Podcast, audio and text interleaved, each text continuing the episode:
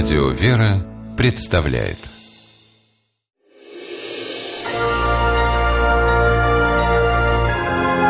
Герои моего времени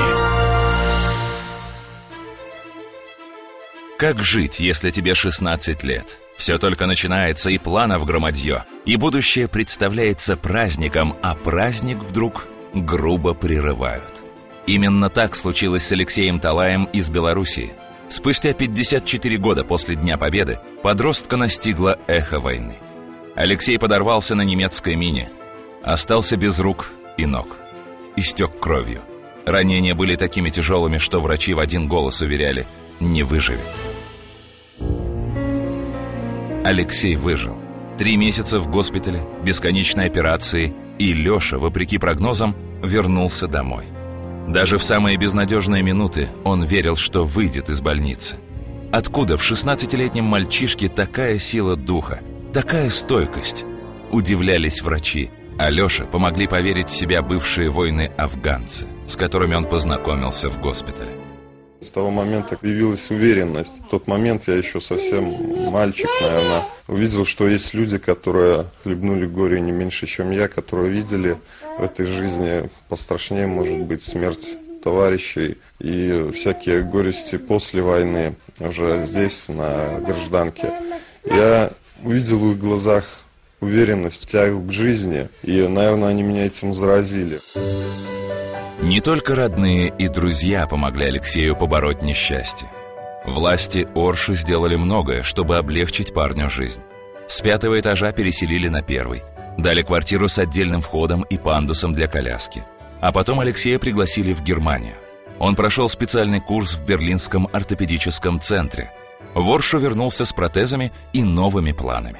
Сейчас Алексей счастливо женат – по дому бегают трое детей, два сына и крошечная дочка. И жена Маша всегда рядом. У нас все обязанности, можно сказать, распределены поровну. Он помогает мне и детей в сад завести, и уложить детей спать. И я сама поддерживаю вот папин авторитет. Папа сказал, значит, вот это нужно выполнить. Семью Алексей обеспечивает сам. Решение открыть свой небольшой бизнес пришло само собой. Нужно было жить и растить детей – Сделать это на крошечную пенсию невозможно, а поскольку такого слова в лексиконе Алексея нет, то он решил построить в Орше электронно-пневматический тир. Мало кто верил, что затея удастся, но упорство горы сокрушает. Так что Алексей взял и эту вершину. Сегодня руководить бизнесом можно на расстоянии, что Талай прекрасно делает, научившись работать на компьютере и управляться с телефоном. Алексей считает себя счастливым человеком и тем острее понимает, что рядом есть люди, которым тоже нужна помощь. Так Алексей появился в детском доме. Нашел спонсоров, купил детям-инвалидам современные коляски с электроприводом и специальные велосипеды с ручными педалями. Алексей старается украсить жизнь маленьких сирот не только подарками. Рассказы о собственной жизни действуют на детей лучше любых игрушек. Потому что достойный пример заразителен. И Алексей счастлив, когда видит, как у малышей пропадает страх и загораются глаза. У него есть мечта – построить собственный дом в красивом месте, чтобы и его дети, и внуки, и правнуки жили в нем, как в сказке. Но пока дом только в планах.